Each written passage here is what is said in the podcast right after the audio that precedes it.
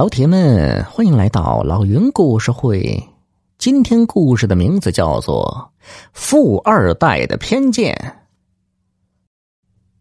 老云夫妻下岗后，办理了提前退休，准备回家照顾老人。临走前，老云把住房出租了。他嘱咐上大学的女儿云小兰，每季度末找房客白叔拿租金。作为他上大学的生活费，转眼就到了收房租的日子。云小兰去找白叔，白叔像一个做了错事的孩子，好半天才说：“最近公司效益不好，还没有拿到工资呢，租金能否缓缓再交？”云小兰本想说：“您不付租金，那我的生活费就没着落了。”可话到嘴边又咽了回去。他算了算，自己手上的钱还能再顶一阵便点头答应了。云小兰学校食堂的饭菜贵，他平时很少光顾，如今手头紧，更要精打细算。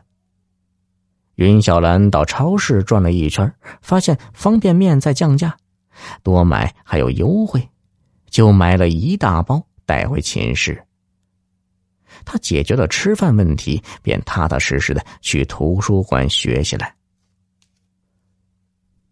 话说这天下午，有几个高中同学来看云小兰，他们在寝室扑了个空，大家正在遗憾，有人见云小兰囤积着这么多方便面，就提议为云小兰清理库存。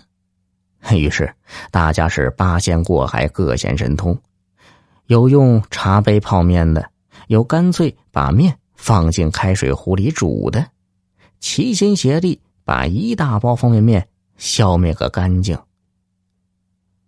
再说云小兰饥肠辘辘的回到寝室，只闻到了方便面的气味，不见了方便面的踪影，不由埋怨道。这都是些什么人呢？连一包都不留给我呀！斩尽杀绝呀！又饿死我了。就在他考虑如何解决晚餐时，一个电话不期而至，是同班的秋雨，说要请他吃牛排。这个秋雨是个富二代，但他为人低调、开朗向上。对大大咧咧的云小兰很有好感，只是云小兰早就明确表示自己不会和富二代谈恋爱的。但秋雨啊，仍旧是装傻充愣，经常找云小兰玩。云小兰接到电话，来到牛排馆，见秋雨早已是等候多时，便说：“姐今天底气不足，不能 A A 制了。”您呢，就多担待着吧。嘿，什么姐姐呀？你我同岁，我还比你大二十一天呢。你是妹妹，怎么？妹妹遭遇经济危机了？